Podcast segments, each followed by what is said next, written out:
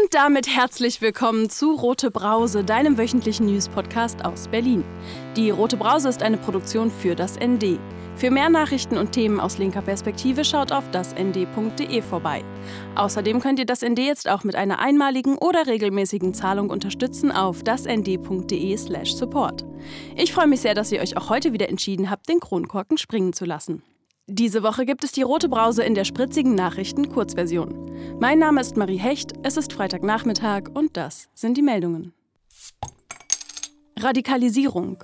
Diesen Dienstag protestierten in Bernau bei Berlin rund 1250 Menschen gegen Maßnahmen, die das aktuelle Infektionsgeschehen der Corona-Pandemie einschränken sollen.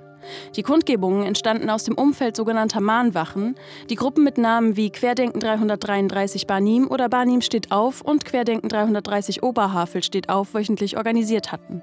Innerhalb von nur vier Wochen sind die Zahlen der Teilnehmenden an den Kundgebungen von 150 auf jetzt über 1200 gestiegen.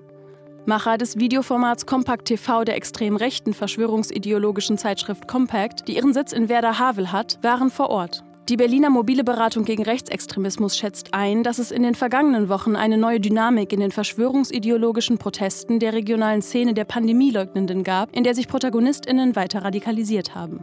Für Brandenburg lässt sich eine Inszenierung einer Widerstandsbewegung als Gemeinschaft von Gleichgesinnten beobachten und es erzielt Wirkung, wenn über 1000 Menschen in der Dunkelheit durch Bernau ziehen. Anders als in Cottbus, wo die Versammlungen vom rechtsextremen Verein Zukunft Heimat, übrigens vom aktuellen Vorsitzenden der AfD-Fraktion im Brandenburgischen Landtag gegründet, organisiert werden, war in Bernau bis dato nicht festzustellen, dass Rechtsextreme eine prägende Rolle in den Ausdrucksformen der Proteste einnehmen. So Felix Müller von der mobilen Beratung gegen Rechtsextremismus Berlin. Allerdings war in Bernau zuletzt eine deutlich erhöhte Zahl Teilnehmender aus Berlin zu beobachten, dieser Umstand hängt auch damit zusammen, dass die beschriebene Dynamik in Berlin bisher nicht festzustellen war und auch der Versuch einer Versammlung am 4.12. kläglich gescheitert ist. In diesem Falle lässt sich dann auch nicht von einer Machtdemonstration oder Ähnlichem sprechen. Die Attraktivität für organisierte Rechtsextreme oder Neonazis war zuletzt vergleichsweise gering. Die Gefahr gewalttätiger Übergriffe für Personen, die als Gegnerinnen markiert werden, besteht indes weiterhin. Die Angriffe auf MedienvertreterInnen am 4.12. sind dafür nur die aktuellsten traurigen Beispiele. Mit dem Rückzug bundesweit relevanter Akteure und auch der Regionalisierung von Protesten ist ein Vakuum entstanden. Die Ansprüche, dieses Vakuum zu besetzen, werden sichtbarer.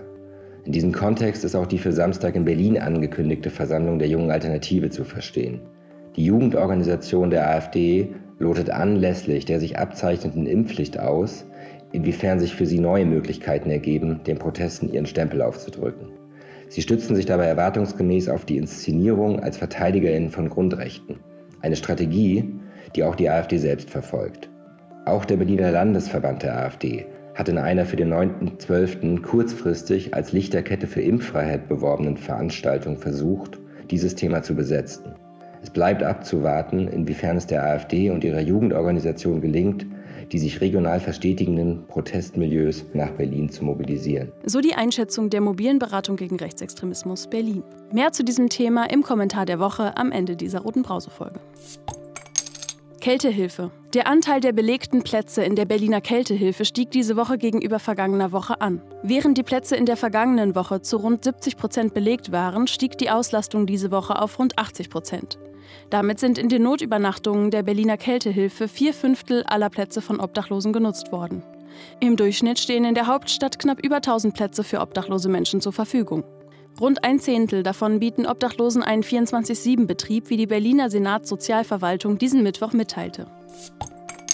Befreit. Die neue Initiative Freiheitsfonds hat diese Woche 21 Personen, die wegen Ersatzfreiheitsstrafen wegen Fahrens ohne gültigen Fahrausweis in Berliner Gefängnissen saßen, befreit darunter alle betroffenen Frauen in Berlin.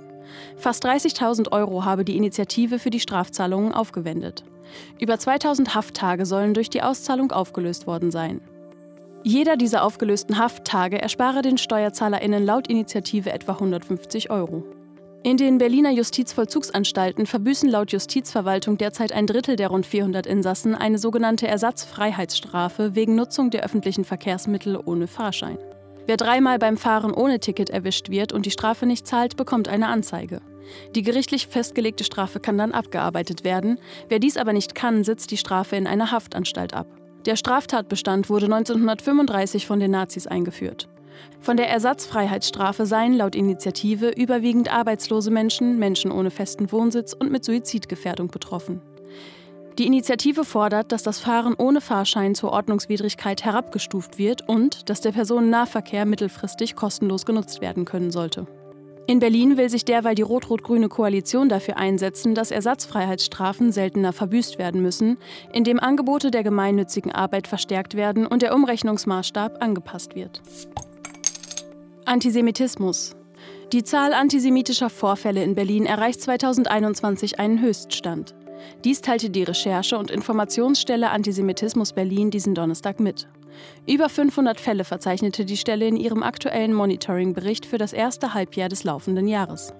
Auf den ersten drei Plätzen liegen rechtsextreme Vorfälle, anti-israelischer Aktivismus und verschwörungsideologische Fälle.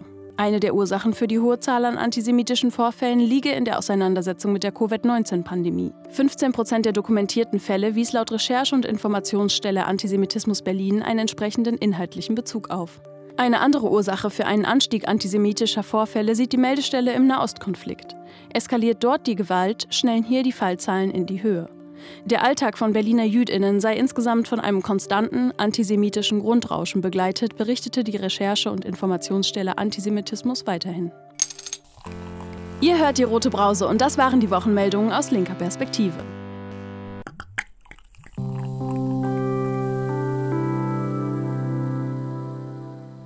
Die rote Brause kannst du jetzt übrigens auch trinken, dank freundlicher Unterstützung durch Ostmost.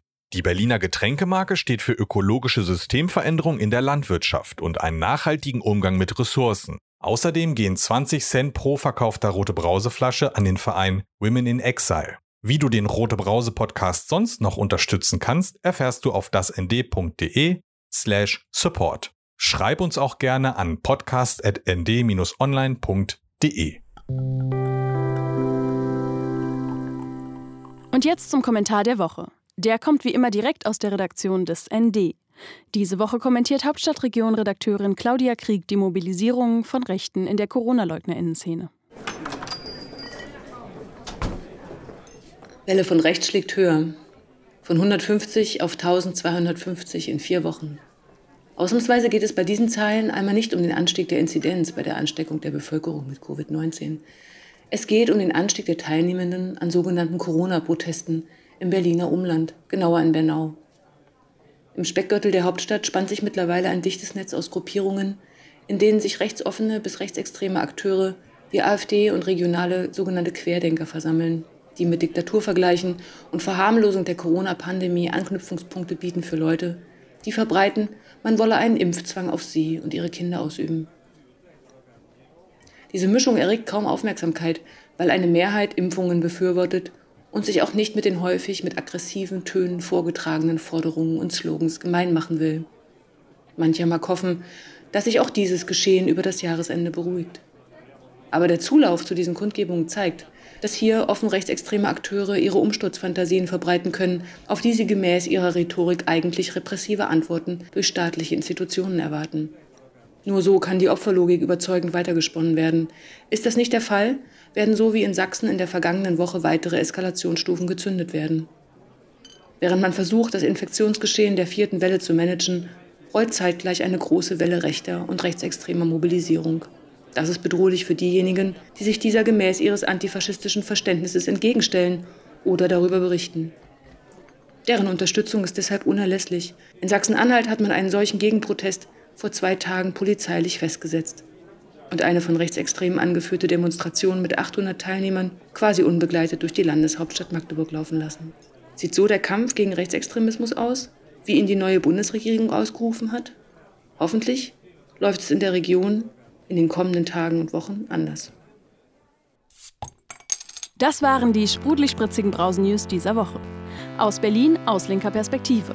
Rote Brause, der News-Podcast des ND von und mit Marie Hecht, jeden Freitagnachmittag. Aktuelle Meldungen findet ihr täglich im Blatt oder auf dasnd.de.